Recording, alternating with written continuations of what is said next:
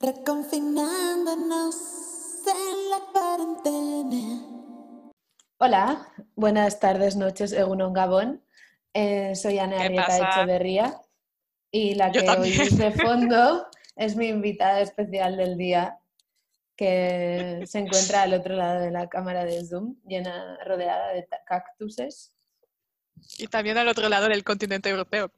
Entonces, Kaisho, Anastasia, gracias por venir a mi programa. De nada, gracias por la invitación. Y hoy voy a ser vaga, porque vivo en Ujú. Baskenland, no hago más que comer, beber no en realidad, porque, bueno, aunque han abierto los bares, solo he ido a uno ayer. Y al mediodía fuimos a tomar una cosita, algo, tomamos dos Coca-Colas. Eh, la camarera se rió porque dije Coca-Cola en euskera, que es como muy rural, pero me salió así.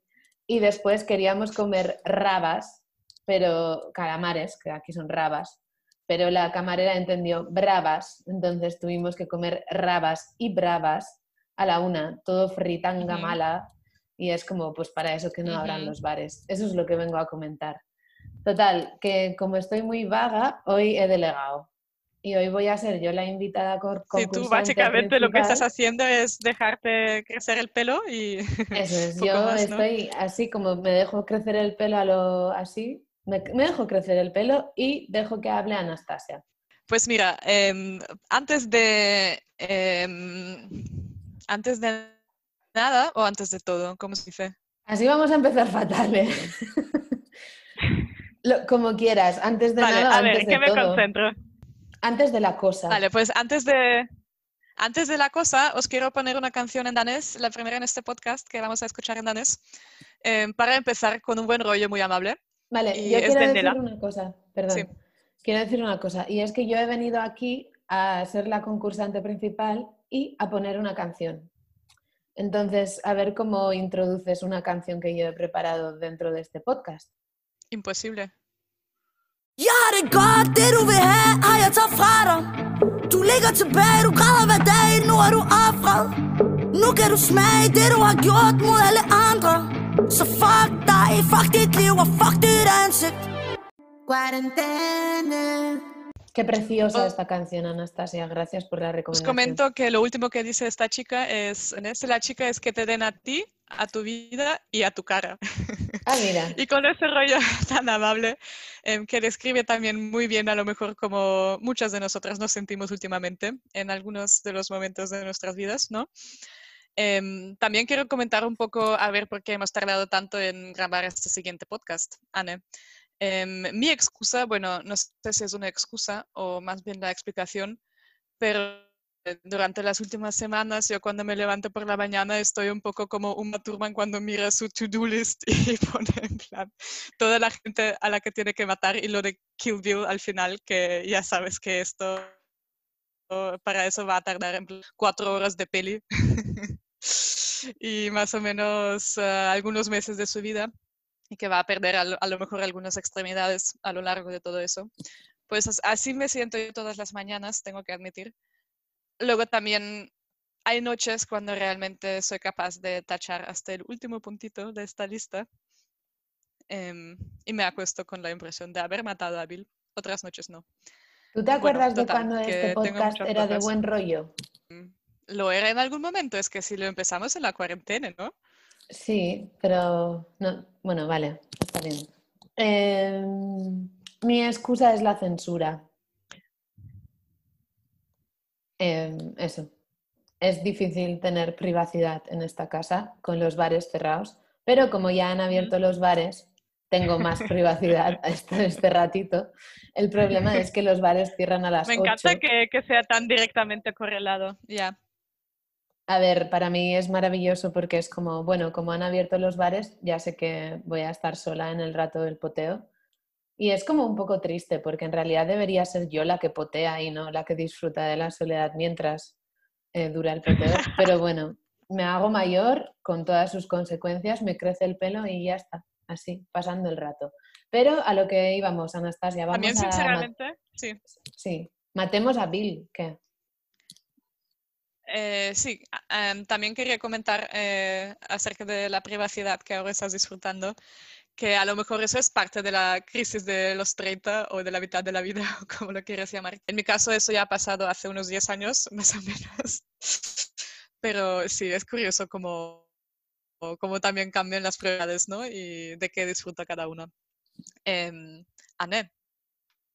¿Qué? ¿Oyes este silbido? No.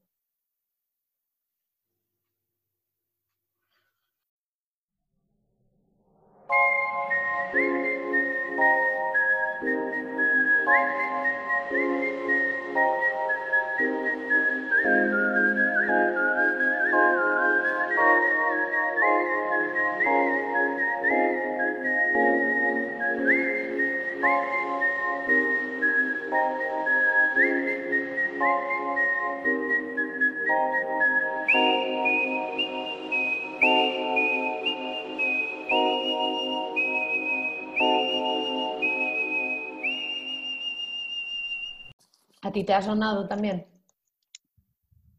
A mí me ha sonado de la peli y luego lo he buscado y resulta que, vale, que se ha hecho como muy famoso el silbido este como eh, tema de Kill Bill, pero resulta que es como de una peli de no horror, sino de donde hay como un señor loco que mata a mucha gente. ¿Cómo se llama Ujú. este tipo de pelis? Crímenes, asesinatos, violencia. Sí, eso, eso, violencia, violencia machista. Em, pues es una peli de los 60 donde hay como un señor que está de la olla y va matando a gente porque está persiguiendo a su gran amor. Eh, bueno, entre comillas, vamos a decir, ¿no? Em, y va silbando eso por la calle. Y lo que hemos escuchado ha sido grabado por el, eh, o sea, la grabación em, ha sido tocada por el, ¿cómo se dice? Orquestro Filarmónico de Praga. Muy bien dicho. y Bueno. sin nada más que añadir a eso, eh, me gustaría que demos juntas, tú y yo, Ana, eh, la bienvenida a una invitada muy especial y también muy nueva en este podcast. Bienvenida.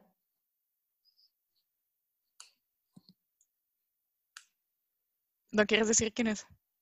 Ah, pensaba que lo ibas a decir tú, como tú eres la presentadora. Ah, bueno, pues lo digo yo. Es Amalia. Bienvenida, Amalia. Estamos encantadísimas con que estés con nosotras. Y también te comento que la siguiente vez, si ha de haber una siguiente vez en la que volvemos a escuchar tu voz, lo cual espero. Por supuesto, me- porque yo- es que vamos a hablar de la siguiente peli ya. Ya tengo ganas de la siguiente. Vale, solo quería como cuando decir comes que... tortilla de patatas, que ya quieres comer otra vez, pues es lo mismo. O cuando te estás tomando una IPA, ¿no? Que ya quieres otra. Bueno, ahora, hoy precisamente no. Cualquier otro día podría ser. Ya. Eh, que iba a decir que Anne me comentó que estás en las protestas en Francia y yo en plan, eh, ¿qué protestas en Francia? Que soy, como se ve, completamente incapaz de, mantener, de mantenerme informada acerca de lo que está pasando en el mundo. Sabes que es que te estás convirtiendo en una ingeniera más. Esto es Eh, un sin grave. comentarios. Sí. Vamos a tener que poner un pi por grave insulto, pero bueno. Ya, to- Lo que queríamos, bueno, no sé por qué estoy hablando en plural. Amalia, cuéntanos un poco de qué va esto. O sea, yo sí que me he informado un poco y también hablé con Valentina el otro día y me comentó un poco ya así y es súper interesante. O sea, que cuéntanos, para la siguiente peli, que va a ser, bueno, prometo que para la siguiente peli, en la siguiente peli, lo voy a decir todo en francés, pero hoy no. Entonces, para cuando hablemos de la película de Céline Chama, eh, por favor, Amalia, un ratito nos comentas a ver qué está pasando en Francia y a ver si tenemos que unirnos a algún tipo de lucha. S'il te plaît. Tú no vayas de guay, ¿eh? Eso es la semana que viene. Ahora estamos con Kill Bill. Eh, Kill Bill. Entonces, escuchamos a Amalia un poquito. Un poquito. Cuarentena. Cinematográficamente, primero mm, voy a analizar la parte estética. Eh, he de decir que las imágenes y la fotografía de esta peli me flipan. Ya porque juega un montón con la luz, con los colores, con la estética de todo. La ropa es brutal. Y, y también como pasa al blanco y negro en algunos momentos. No solo para hacer flashbacks, sino también para las escenas de lucha. Juega mucho con las escenas de lucha. Yo creo que es para hacer que no sea tan monótono y aburrido como la mayor parte de películas de acción que, que son un muermazo. Y, y bueno, y también, también juega con el anime y con las referencias culturales. O sea, ese toque de anime a mí me, me encanta, me encanta. Me encanta cuando se mezcla animación con, con no animación. Y bueno, pues eso.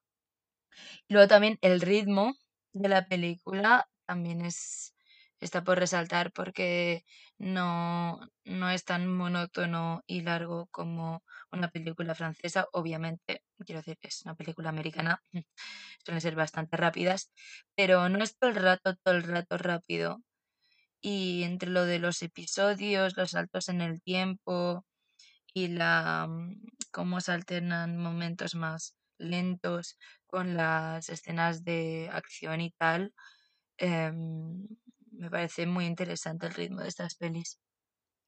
Luego, en cuanto a la trama de línea dramatúrgica, em, a mí lo que me, me chifla es que es una peli de acción, sí, pero también se enseña el lado vulnerable de las personas, incluso de las personas más brutas y vengativas. Y mm, incluso para Bill, incluso para los hombres. La única que no tiene así como un lado sensible detrás es la del parche. Ahora mismo no me acuerdo cómo se llama, pero eso. Y también que los guiones podrían ser de una pelea de acción cualquiera con reparto mayoritariamente masculino. Y eso está muy guay también. En plan que no hayan cambiado tanto por el hecho de ser mujeres. Y que, por ejemplo, al principio de la primera, esto no es un spoiler, es al principio, como pues a la mamba negra, pues le, le da igual que la otra chica sea madre, o sea, quiere su venganza y la va a tener. No se va a dejar ahí llevar por esos supuestos instintos maternales que tienen que tener las mujeres, ¿sabes? Y eso es muy bien. Eh, quería hacer pequeña incisión, ¿se dice? Sí, Oh, inciso. estoy muy, muy tiesa eh. ¿eh? Es que... Estar tieso es no tener, no tener pasta, tú. Ah, vale, pues bueno. Que quería comentar sobre la del parche que dices tú, Amalia, que, que tengo una, una historia, bueno, de hecho tengo dos historias eh, relacionadas con gente vistiéndose de la del parche. Em, eh, una es de mi amiga Caro, que creo que no le importa el nombre personalmente, em, precisamente por cómo acaba la historia. La historia empieza con que en un cine muy guay en Viena, en el Gartenbau, hicieron una fiesta de disfraces en Halloween, donde la Caro fue, mi amiga. Amalia conoce Y ella fue bien Viena, ¿eh? O sea que no hay que explicarle cosas. Igual conoce mejor que tú y yo.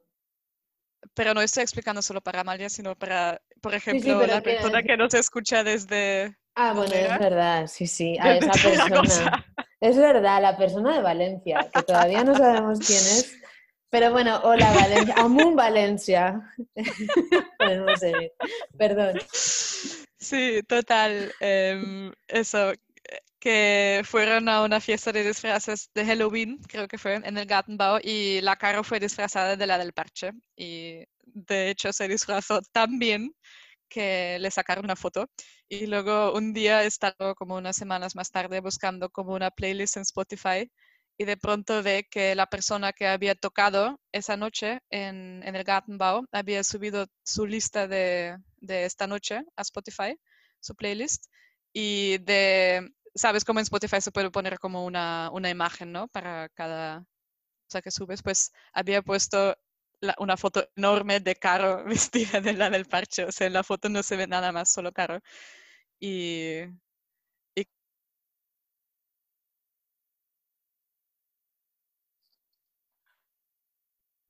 Sí, también hay que decir que la Caro está bastante orgullosa de esa foto suya porque en su boda era la foto de nuestra mesa. ¿Te acuerdas, no? O sea, en, en la mesa de la boda había puesto como una foto de, de ella con su chico, con su marido, y era esa foto. sí, De hecho, la tenemos en casa. eso, una foto con mucha repercusión. Sí, eso es. Em, también quería comentar que, como vamos a ver más en adelante, también hay mucha, mucha gente que se siente atraída por la idea de eh, disfrazarse de un personaje de Kill Bill. u otro. Y me acuerdo súper bien, no sé, pero me acuerdo muy bien de un momento de Madrid en el año 2011 y justo acababa de mudarme al piso de Chueca. O sea, llevaba exactamente un mes ahí en ese piso y todavía era muy nuevo queer y no heterosexual y así era todo como muy guay, muy flipante. Y en Halloween eh, salí con, con, Rubén y Nacho y... Eh, igual no debería decir nombres, ¿no? bueno, luego hacemos deberías decir R y N. salí con De todas formas, ya lo has hecho, ¿no? No son sus nombres reales. Ja. Te guiña un ojo, pero como llevo parche no me has visto. sí, eh, y estaba una amiga de N em, que se llamaba L, de Luna, y ella iba disfrazada de Uma Thurman en Kill Bill, o sea, toda de amarillo. Toda de amarillo y tenía un pendiente en el que ponía K, la letra K, y otro pendiente en el que ponía la letra B. Y yo preguntándole, ¿qué significa? Que no lo había pillado. y ella dice, Kill Bill, pues a ver, eh, soy Uma Thurman de Kill Bill, ¿no has visto la tele? Y, luego me dice, los hombres me dan un asco. y me ha impactado mucho. Porque ella realmente tenía un gran odio em, hacia los hombres que en aquel entonces yo todavía no entendía y ahora entiendo súper bien pero ya te comento que me, me, me he tardado unos años en, en, em, relacionarme con esta idea de que los hombres realmente pueden dar mucho asco. Lo más importante, ¿tú conocías la película? ¿Cómo? ¿Tú sabías qué película era Kill Bill? O sea, ¿conocías al personaje y todo esto o no tenías ni idea? O sea, Sabía más o menos de qué iba, sí. ¿En Rusia tenéis películas de este tipo? En Rusia tenemos un grupo y que hace como canciones em, homenaje a Uma Thurman, o sea que sí. Ah, muy bien. Bueno, yo no había visto la película hasta ahora. Eso es todo mi aporte de momento. bueno, escuchamos qué más nos quiere contar Amalia. Por supuesto análisis feminista de la película. Obviamente esto tenía que venir en algún momento. Y bueno, lo primero decir que esta película mm, pasa el test uh, Bechdel, que es que las mujeres tengan conversaciones entre ellas que vayan más allá de hablar de, de un hombre o de lo considerado problemas de mujeres. Aunque es cierto que las conversaciones que tienen a menudo giran en torno de Bill. Entonces no sé hasta qué punto lo pasa. Pero bueno, está bastante bien. Y, está bastante bien el carácter que tienen las mujeres y tal, y el hecho de que sean duras y todo eso. Lo único que, bueno, está muy guay eso de luchar, digo mucho guay, pero falta un poquito de sororidad, ¿no? O sea, liaros vuestras juntas para mandar a Bill a tomar por culo, ¿no? Digo yo. En fin, todo no se puede tener, sigue siendo una peli está por un nombre, de cine mainstream y tal, así que oye, y está muy bien que sean mujeres empoderadas y fuertes y, de verdad que me encantaría tener un personaje así. Por favor, Tarantino, si me oyes, dame, dame un rol así, guay, o cualquier realizador guay que me dé un rol de mujer fuerte a lo furiosa o mamba negra. Y bueno, pues eso. ah, sí, el último punto que es algo que, que me ha estado chirriando un poco y es que espero que haya trabajado con japoneses para hacer todo esto, mm, toda la parte de Japón, porque si no es muy caricatura de los americanos hacia Japón y, oh, mira qué guay, kung fu y, y tal. Así que bueno, espero que haya trabajado con japoneses de verdad. Aunque es cierto que veo anime japonés y veo algunas pelis mm, también japonesas y series y la verdad que hay muchas cosas muy fieles, al menos desde esa visión que, me dan las series y tal, hechas por japoneses. Cuarentena.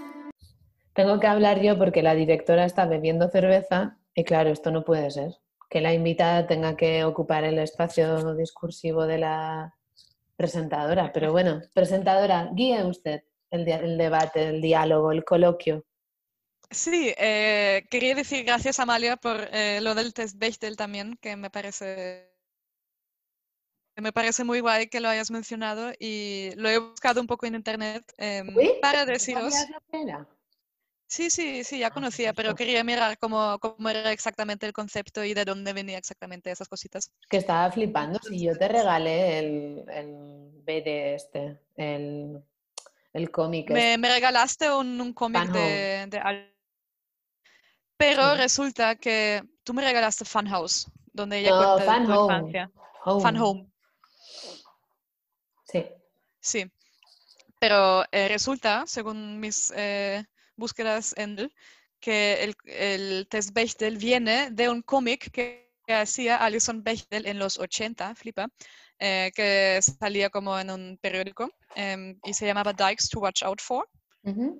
Os- Y, y, em, ahí surge una conversación entre dos chicas donde una dice, vamos al cine, y la otra dice, Buah, pues va a ser difícil porque como verás, eh, yo em, tengo mis criterios para ver una peli. Y luego dice, primero criterio, eh, primer criterio, que haya como mínimo dos mujeres. Segundo, que tengan una conversación entre sí. Y tercero, que el tema de la conversación no sea un hombre. Sí, sí, solo quería comentar eso. Y Sí. otra cosa, Perdón, sigue, sigue. Presentadora. Ana, ¿querías decir algo? No, no, presentadora, hable usted. Em, otra cosa que eh, me ha parecido, eh, me ha llamado la atención que Amalia dices, eh, cualquier realiza- realizador guay que me dé un rol de mujer fuerte. Y quería decir que en realidad eh, vamos a llevarlo un paso más allá y decir que no necesitamos a ningún realizador, por guay que sea, para darnos a, nuestra, a nosotros mismas el rol de mujer fuerte, que ya lo tenemos. Ujú. Sí, para mí es una Y- cuestión de, para hacer, no sé, igual no debería decir esto. Mejor me lo guardo para el siguiente podcast, para cuando hablemos de la película francesa. Vale. Eh, Ana, bueno, si quieres, ahora podrías poner Es que no puedo decir, voy a decirlo. Que, Venga, dilo. que una cosa es que supere como el test Bechdel y otra cosa es em, de dónde viene la mirada. Es decir, A ver, em, la eso. mirada o la fantasía. Sí, es decir, aunque sea como una mujer Sí. empoderada, no sé, no me gusta nada la palabra empoderada, no sé por qué, pero como, sí. Tengo que buscar, mira, me lo apunto para la semana que viene. Sinónimo bonito de empoderarse.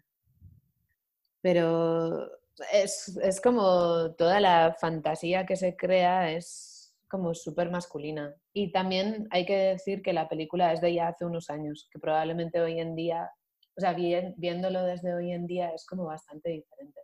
Pero bueno, eh, hablaremos de esto la semana que viene con Celine Chama. Eh, sobre mi canción, quiero ponerla al final. Presentadora. Presentadora, ¿está usted al Sí. otro lado? Muy bien, Está, está. perfecto. Em, Pero no te he oído lo último de la mirada. Ah, no importa, porque lo voy a repetir la semana que viene. Eh, escuchamos Vale. a, a Escuchamos la, tu canción. a la hermana mayor de Amalia, a ver qué dice. Ahora podemos hacer Me como parece una muy buena cosa, idea. rollo, a ver si es una cosa que aprenden en casa, ser como tan guays o, o no, o se aprende en la vida, O si lo aprenden en la calle, en la calle, ¿no? en las barricadas Sí. Bueno, no sé. ¿Qué, qué, qué- qué- qué serie de, de, de- de- en fin? de es que insultos. Da igual. Si- sigamos. When will I see you again? That's the title of my favorite soul song of the 70s.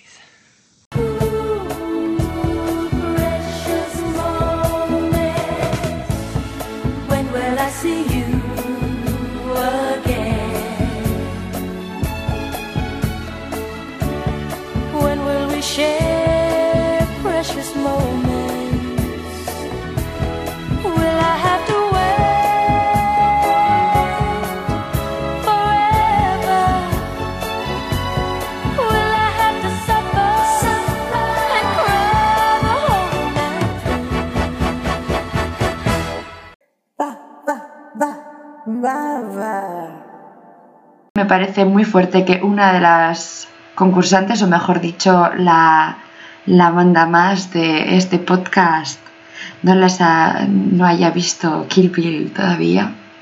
Me quedé un poco alucinada.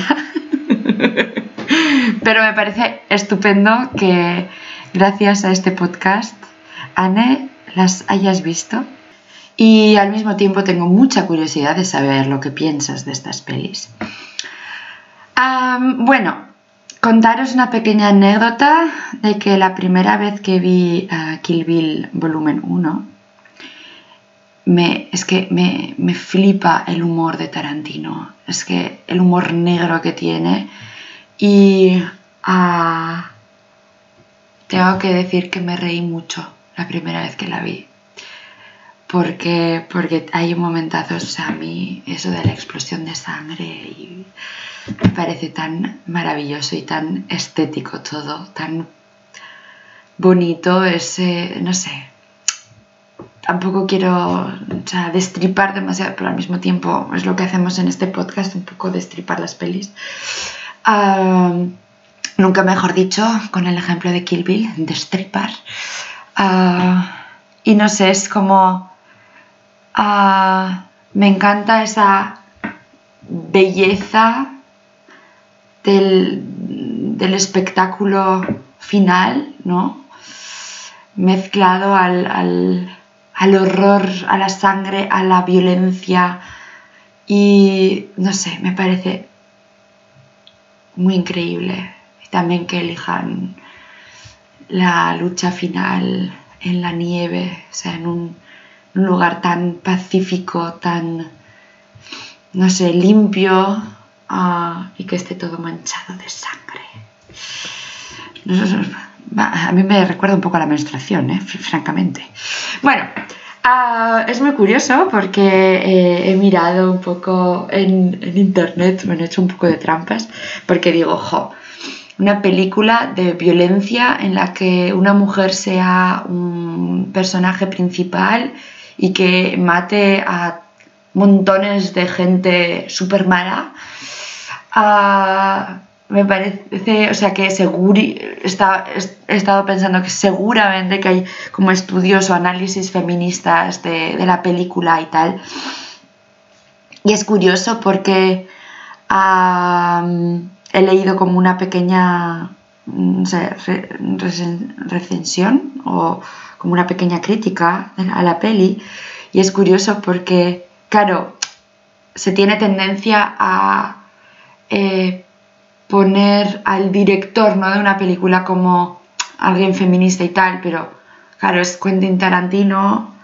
ah, se puede decir que es un poco, un- de alguna forma, un macho, pero al mismo tiempo sus películas son súper increíbles con respecto a muchísimos temas eh, pues muy actuales, ¿no? Como, pues yo qué sé, el, en Django se refiere a la esclavitud, o sea, al racismo, a todos esos temas. Luego en, en Bastards es contra el nazismo y otra vez es una mujer, una, eh, una protagonista principal. ah, que es muy guay, by the way. Em, y claro, y con Kill Bill o también, bueno, otras de sus pelis, ¿no? Eh, Pulp Fiction, o sea, que son de... Podríamos decir, Pulp Fiction es bastante antigua y, y bueno, tiene también un, no sé, una parte muy especial. También está la película de Jackie Brown, que también es una, una mujer la prota. Y bueno, todo así, ¿no? Con, con mujeres de personalidades muy fuertes. Eso está claro que juega muy a favor de Tarantino. Gracias Tarantino por elegir a, actrices tan increíbles y a mujeres tan mm, poderosas. No sé, me parece muy guay. Pero por otra parte, bueno, en esta crítica que he leído es como eh, esta periodista o no sé, esta, esta mujer que, que escribe este artículo habla de que, claro, o sea, se elogia mucho al, al director, pero a veces se deja un poco de lado al rol de la, de la actriz, ¿no? Y que, tío, Uma Thurman eh, creo que lo dio todo en estas películas. O sea, para mí es como, no sé, es, es increíble que, mm, que ponga, o sea, se nota que tiene energía y, y fuerza haciendo todo esto, representa, ¿no? Toda esta energía, esta fuerza, esta violencia, esta rabia, esta injusticia, ¿no? Y injusticia con respecto a temas, eh, por un lado, bastante femeninos, pero por otro lado, es una venganza de que de alguna forma parece muy humana. Cuarentena. Valentina, em, como dices tú que Uma Thurman lo dio todo en esa peli, em, ahora me gustaría, porque es otra cosa que he buscado en internet para este podcast, entrevistas con Uma Thurman. em, quiero leeros un fragmento de una entrevista muy guay eh, que salió con ella en, en el New York Times en el 2018, o sea, hace dos años. em, donde ella habla, habla también de Harvey Weinstein y eh, porque él ha sido productor, ¿no? De Kill Bill. Lo leo yo. Venga, va. La traducción es mía, ¿eh? Pero va a ser leída por Ana. Yo soy una de las razones por las que una chica joven entraría en esa habitación sola, tal como lo hice yo. Que eligió a... No, no, Q es de Quentin. Ah, y Quentin. HW es Harvey Weinstein.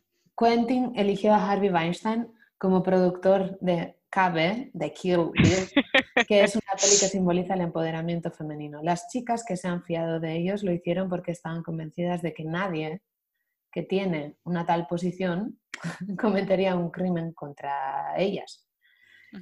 Pero ellos siguen cometiendo estos crímenes. Yo personalmente he tardado 47 años en dejar de pensar que gente que te trata mal puede estar enamorada de ti. Me costó tanto porque creo que de niñas nos enseñan a creer que la crueldad y el amor están de alguna forma conectadas. Y esta idea es lo que tenemos que dejar atrás. Mira, muy interesante. Pues sí, me ha encantado, la verdad. Em, y creo que ahora es el momento perfecto para poner la canción que antes he mencionado de un grupo ruso que se llama Uma Thurman. La canción también se llama Uma Thurman y va de Uma Thurman. Oye, esto es como muy meta humatur místico, ¿no? Es. eh, sí.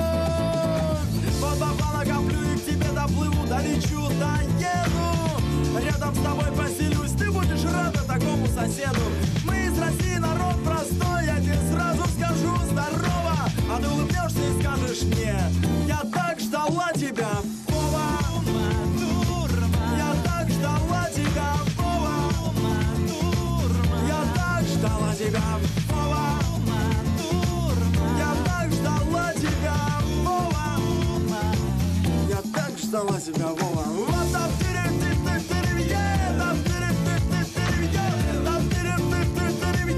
я так ждала тебя, Вова.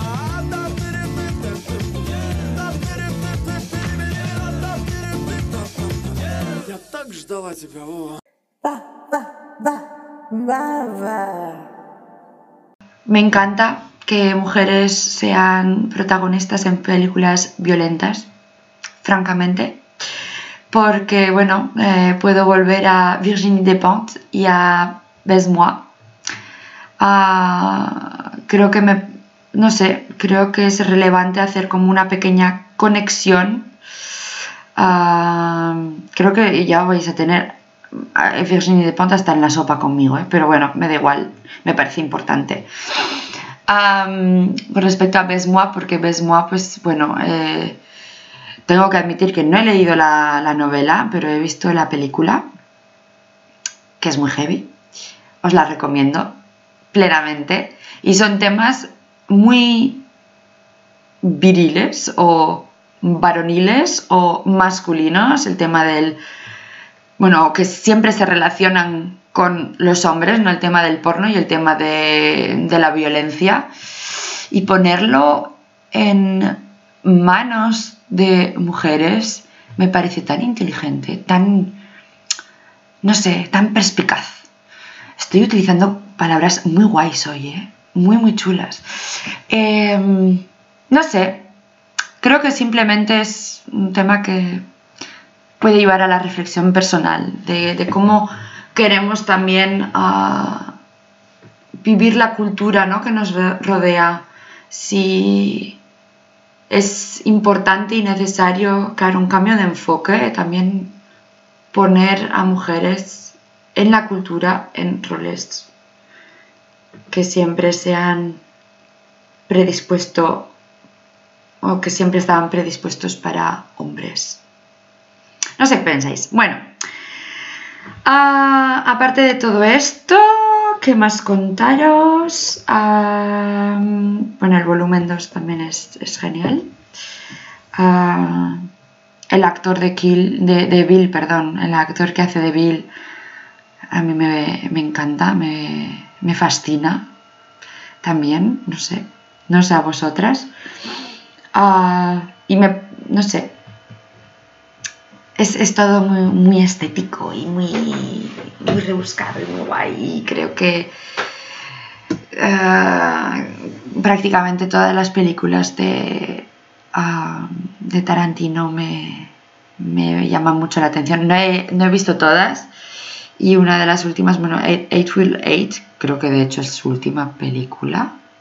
No sé si ha habido otra después, no me acuerdo. Pero bueno, la vi en el cine y esa sí que no me, no me moló tanto. Pero también con una estética muy, muy increíble. Muy bien, te ha salido casi también como el original. Es una pena Eh, porque no, no he guardado esto como GIF, porque últimamente tú no sabes, Anastasia, porque estás fuera de esta onda, pero me ha aficionado mucho a los GIF. GIF. ¿Ah, sí? Sí, que es como que mandas una foto que se mueve. Graphic Image File. Exactamente, esas cosas. Y entonces, pues molaría mucho tenerla ahí diciendo The Pond, pero no la tenemos todavía, la tendremos. Este podría ser hasta un meme, ¿no? Sí. Oye, pues te veo muy en la onda, ¿eh? de- del tema. Algo he aprendido, algo he aprendido en el 2020. Em, quería comentar, como Baba dice lo de las mujeres en roles masculinos. em, bueno, no sé si ahora mismo mm, quiero decir mucho sobre eso, pero os quiero llamar la atención porque em, íbamos a hacer, y espero que todavía vamos a hacer, vayamos a hacer, Mm. em, el segundo club de lectura de esta cuarentena, la segunda edición, em, donde hablaremos del libro de mm, Nancy Fraser y las otras dos, de cuyo nombre no me quiero acordar, acerca del feminismo para el 99%. Y ahí hablan mucho de, o sea, se lleva mucho, habla- hablan mucho y también critican la idea de qué significa realmente em, el, el papel masculino y, em, y la idea esa de que lo que necesitamos es, eh, que sean mujeres en papeles masculinos, pues ahí se va cuestionando un poco de una forma que me parece súper interesante. También Em, hablaremos de este tema en el siguiente podcast cuando hablemos de Celine Chama. Estamos dejando como muchas, ¿cómo se dice? No spoilers, sino en plan echando migas, ¿no? Sí, echando migas. Así se dice.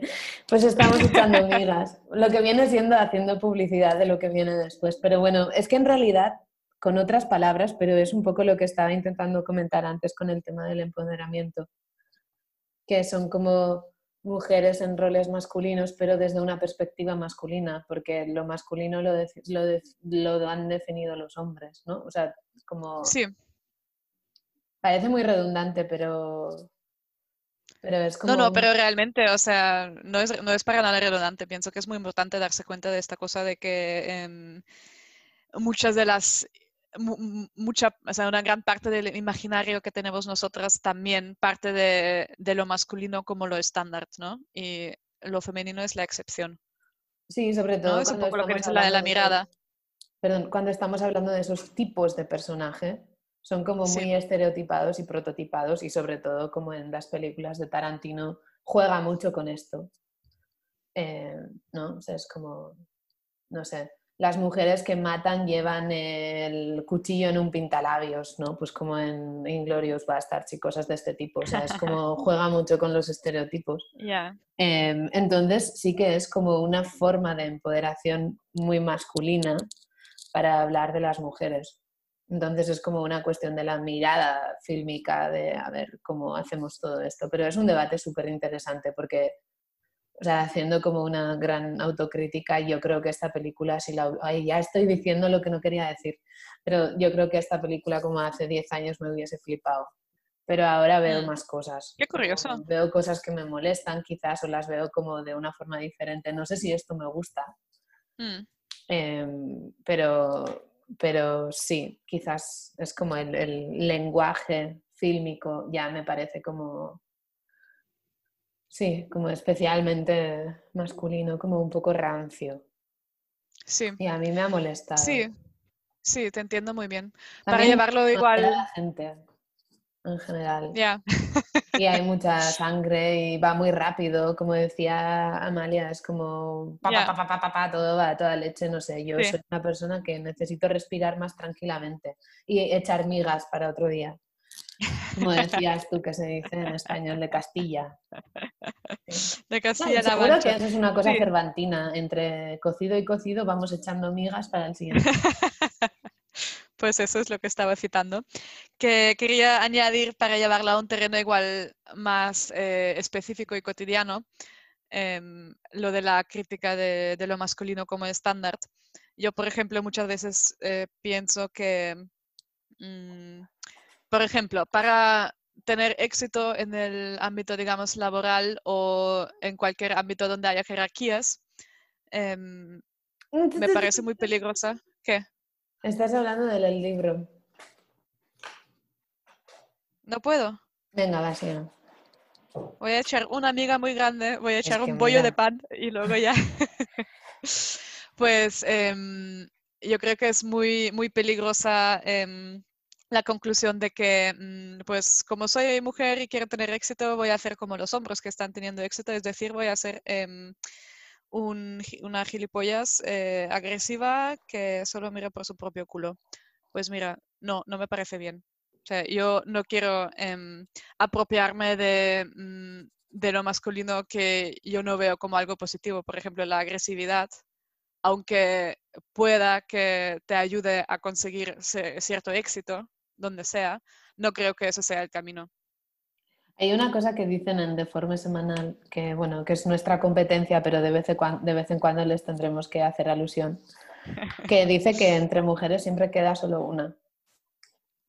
O sea, y habla como, bueno, una cosa como muy española, también un poco rancia, de que Anastasia probablemente no tenga ni idea, pero es como de Ana Rosa Quintana y La Campos, que eran como las dos, que, las dos Opras, Oprah es, ¿no? Oprah Winfrey que es como las dos señoras que tenían un programa como de cuatro horas donde daban su opinión, pero siempre quedó una, la otra desapareció. Y siempre es como, hay dos y no sé si hay dos ministras que tienen como cierto espacio público, o si la gente habla, siempre termina una. Mm, Sí, es como esta lucha como muy de necesitamos una para llenar el cupo para que haya una, pero claro, la otra nos sobra porque no hacen falta dos. Entonces es un poco, bueno, este tema. Pero estamos saliéndonos de Kill Bill. Yo quiero hablar más de sangre. Sí, ¿Qué Pues tal el dejemos- color de la sangre? ¿Qué te parece? Me parece rojo. Em, pues yo creo que para hablar más de la peli vamos a tener que dejar que hablen nuestras invitadas. Vale, pero ¿hay otra invitada? Aida, Ah, Bananita y the tort. And now I'm gonna kill you too. With your own sword, no less. Which in the very immediate future will become my sword. Bitch, you don't have a future. Bananita y the torch. El final de la película cuando ella al final mata a Bill, ¡fua! es- es- está matando a una persona que quiere, ¿no? Pero está como dejando el mal atrás y está decidiendo empezar otra nueva vida, diferente, con su hija. Y la escena de ella en el suelo, en el baño, llorando, yo primero pensé, ay, pobre, qué mal lo está pasando con todo. Pero después cuando sonríe y es, ¿no? Esa liberación de, de decir, ¡buah! he triunfado, ¿no? Es, es- me he vengado, he triunfado y puedo ser libre como yo quiero, sin que nadie diga lo que tengo que hacer. Bueno, y es que podría hablar de muchas cosas que me gustan de la película, porque es que me gusta también el hecho de que esté, am, esté organizada con capítulos, cosa que siempre hace, ¿no? Tarantino. Pero me, flipó el primer capítulo que dice, capítulo 1, 2, ¿sabes? Y es como, vale, muy bien. O... ¿Qué más? O cuando las escenas estas de, no sé, empiezan con empieza mucha tensión y de repente, no, por ejemplo, cuando están con la primera, con la que quiere matar, que llega su- la hija de la, que no sé cómo se llama la chica aquella. Pero bueno, ¿no? Que entra, llama a la puerta y aparece la, niña. Y las dos allí con el cuchillo detrás, ¿no? Es como una escena súper cotidiana. En plan, la niña llega con el autobús, ellos están ahí sangrando y con la- las armas escondidas. Y no sé, muy guay. Después también ah, me, me- me ha chocado la contraposición entre ella, ¿no? Y la- el personaje, él, la, mujer, ¿no? Rubia, ah, sexy, que hace, es como un poco la mujer, no sé, mujer objeto, ¿no? Y contrapone esta mujer, él, con Uma. Y cuando, no sé, tienen diálogos o cuando, no sé, muy guay. Estoy contenta, estoy muy contenta de haber visto estas películas. De hecho, estaba pensando que creo que me voy a disfrazar de, Kill Bill. No sé, así toda amarilla. De hecho, el color amarillo aparece muchas veces en la película. Bueno, va, voy a callarme porque creo que solo podía durar cinco minutos. Pero bueno, entre que no digo nada y digo mucho, pues se me pasa el tiempo. Y nada, me voy a hacer yoga, que bueno, volvemos a estar así, ¿no? Yoga en casa, deporte en casa, qué bien, qué déjà vu más maravilloso.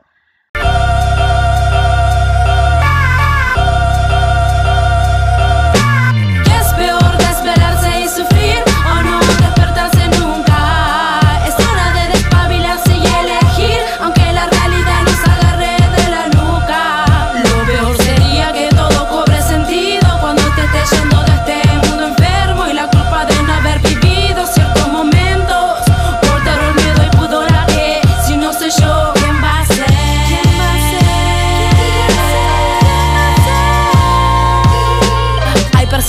precisan tocar fondo para despertarse de este gran pozo redondo. Lo que más duele, empujas y respondo a tus preguntas. Pinchando la burbuja de tu esquema que te embruja, encierra y envenena. La línea de los límites la estás marcando vos, nena. Vení, hagamos historia de otra manera. Aún escucho tus cadenas. Este sistema de mierda que condena a cualquiera esa anestesia para que no. Pensemos, no amemos, no sintamos ni hagamos el amor. Es peor de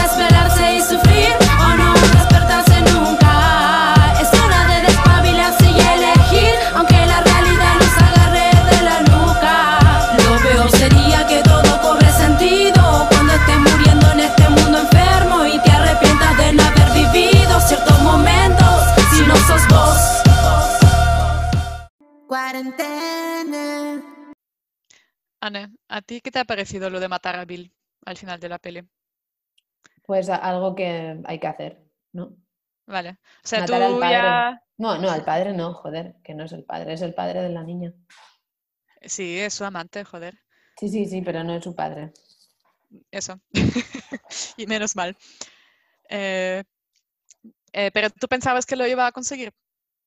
Mm, sí, pero no sé si es porque, bueno, ya lo puedo empezar a decir, ¿no? Pues que la peli no me ha gustado demasiado, no me ha gustado mucho nada. O sea, me ha encantado verla porque es como la tenía que ver en algún momento de mi vida. No es mi tipo de peli para nada. Aunque hubo una época en la que vi bastantes películas como japonesas de acción y así, como cuando tenía como 20 años, 21. Cuando tenía clases de cine y así estuve como un tiempo viendo este tipo de pelis. Pero nunca llegué a Kill Bill, no sé, o sea, vi como, pues no sé, otras, pero no esta. Mm.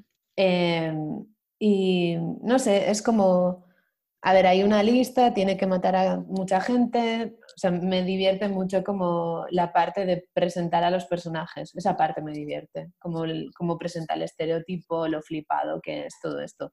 Pero en realidad no me importaba, mientras lo estaba viendo no era como, ah, matará aquí a Bill o se morirá ella Mm. o qué pasará, porque es como sabes que ella no se va a morir antes, porque si no la peli no, no sigue solo como cuando está enterrada en, en la caja esta que parece como imposible salir de ahí, tú ya sabes que no va a morir. O sea, sabes Ya. que va a salir de ahí porque hay una segunda parte y tiene que terminar.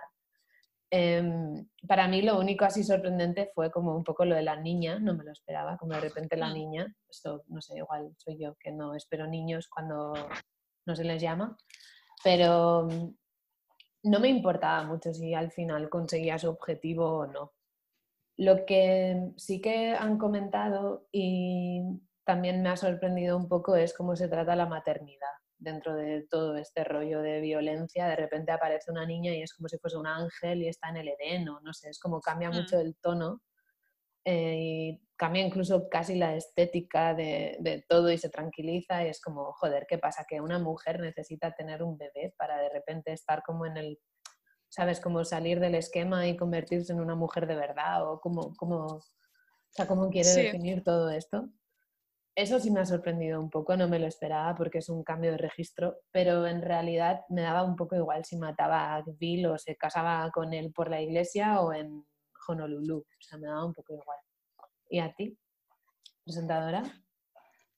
A mí em, tengo que admitir que tuve un momento de duda a ver si, porque durante toda la peli parece que lo va a hacer sí o sí, ¿no? Y luego cuando aparece su hija, ahí yo sí que he tenido un momento de duda de pensar, jo, igual ella, por amor a su hija, que ahí otra vez estamos con el cliché de la maternidad tal, porque vale que ha salido de su útero, pero si nunca ha visto a esta persona en su vida, pues yo qué sé, ¿sabes? Eh, em, total, que ahí sí que he pensado durante cierto tiempo, durante de la peli, em, que a lo mejor por el amor a su hija, pues no lo iba a hacer, ¿no? Iba a querer que su hija crezca con su padre, que le quiere mucho, tal. Em, y luego tengo que admitir que por eso mismo fue como un alivio cuando realmente le mata, sin, em, sin pensar demasiado en a ver cómo eso iba a afectar a la, O sea, a la que pequeña de cuatro años, ¿no? querías que Bill muriera. Hombre, más que nada, como ya he dicho, yo como soy muy, muy de listas de to do, em, cuando se pueden tachar eh, cosas de ahí, pues me, Es que tachar mucho. mola, es un ejercicio súper guay, ¿eh? Em, en una de mis visitas a la biblioteca de aquí, cuando estaba, sea, cuando vas a devolver un libro, mm, lo mm, devuelves como tú misma en la máquina y luego hay como unas estanterías donde lo tienes que poner. Entonces, en la estantería en la que puse yo mi libro que devolvía, había otro libro que me llamó mucho la atención y lo cogí directamente de ahí. Y parece muy guay, solo he leído la entrada y he tardado muchísimo porque es como, me está costando, ¿eh? Es como muy denso. ¿En Es un ensayo de, en inglés, es un ensayo de Lauren Ber- Berlant, no sé cómo se pronuncia, Lauren Berlant. ¿Te suena? No, ni idea. Con V. Berland. No, con, con B de, Ah, de, de, de Balenciaga. Eh, Berlant, sí. Valenciaga, Em, ¿no? O sea, que tú llevas como todos tus abrigos y, y la colonia, el eau de Y de. Jordi, y Yo- yo- Jordi Lavanda, de Jordi Lavanda, tenía yo de niña todos los bloques de nota de Jordi Lavanda. ¿De qué banda? Jordi, perdón, Jordi Lavanda. Mm. ¿De qué banda?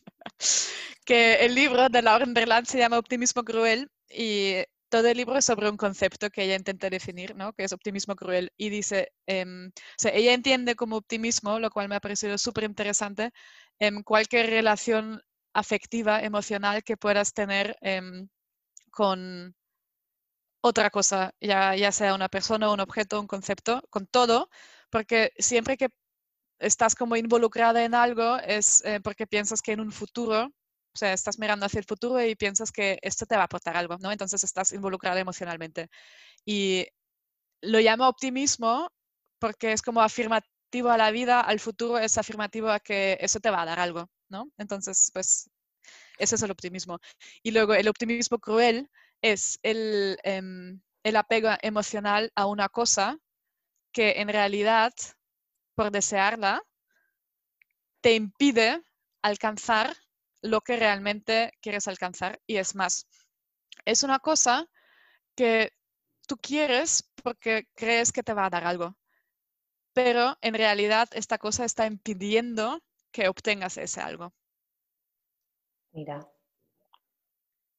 Y sea, volviendo y al por eso es cruel el, el optimismo. Y volviendo a Bill, matar a Bill es dejar atrás el optimismo cruel. Porque ella estaba enamorada de... es- A ver, estoy haciendo un poco una interpretación que no creo que sea exactamente así en la peli, como inten- intencionalmente, pero para hacer un poco la comparación, o sea, ella ama a Bill em, porque quiere algo con él, pero ese algo no puede ser. Y lo, lo que ella quiere, él no le puede dar, porque es un puto chungo y le dispara por estar con otro. O sea, em, entonces, matar a él es em, despedirte de la ilusión, o sea, para Uma Thurman entonces es despedirse de la ilusión de que Bill le pueda dar lo que ella quiere.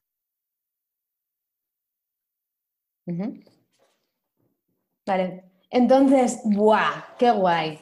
Pues ahora para terminar, em, mi canción, que no es mi tipo de canción, pero me la mandó una persona cuyo nombre no voy a decir, en un momento muy particular, em, y me Que flipa. no vas a explicar.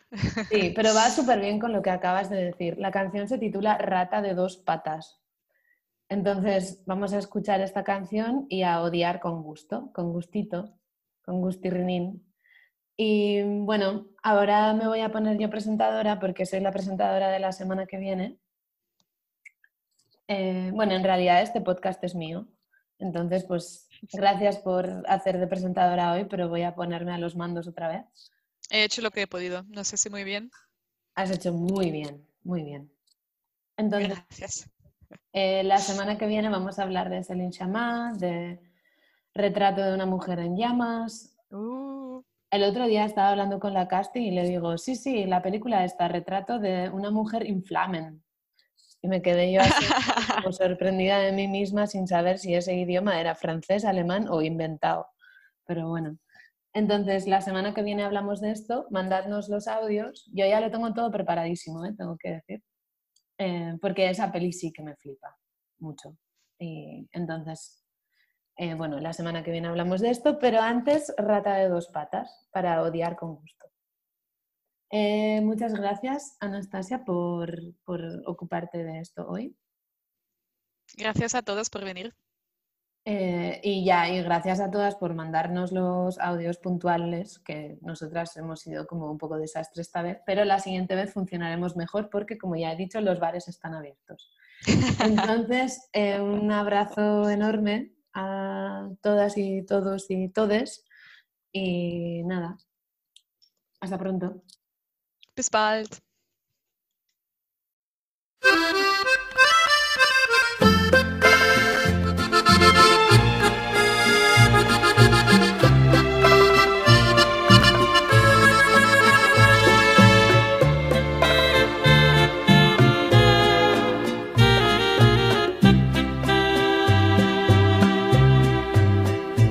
Rata inmunda, animal rastrero, escoria de la vida, adefesio mal hecho. Infrahumano, espectro del infierno, maldita sabandija, cuánto daño me has hecho. Alimaña, culebra ponzoñosa, Desecho de la vida, te odio y te desprecio. Rata de dos patas, te estoy hablando a ti. Porque un bicho rastrero, aún siendo el más maldito, comparado contigo, se queda muy chiquito. Maldita sanguijuela, maldita cucaracha, que infectas donde picas, que hieres y que matas. Alimaña, culebra ponzoñosa, desecho de la vida, te odio y te desprecio. Rata de dos patas, te estoy hablando a ti. Porque un bicho rastrero, aún siendo el más maldito, comparado contigo, se queda muy chiquito.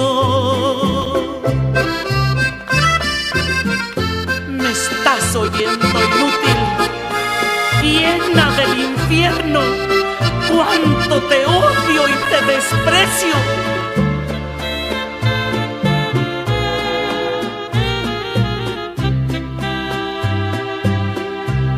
Maldita sanguijuela, maldita cucaracha, que infectas donde picas, que hieres y que matas. Alimaña, culebra ponzoñosa, desecho de la vida, te odio y te desprecio. Rata de dos patas, te estoy hablando a ti.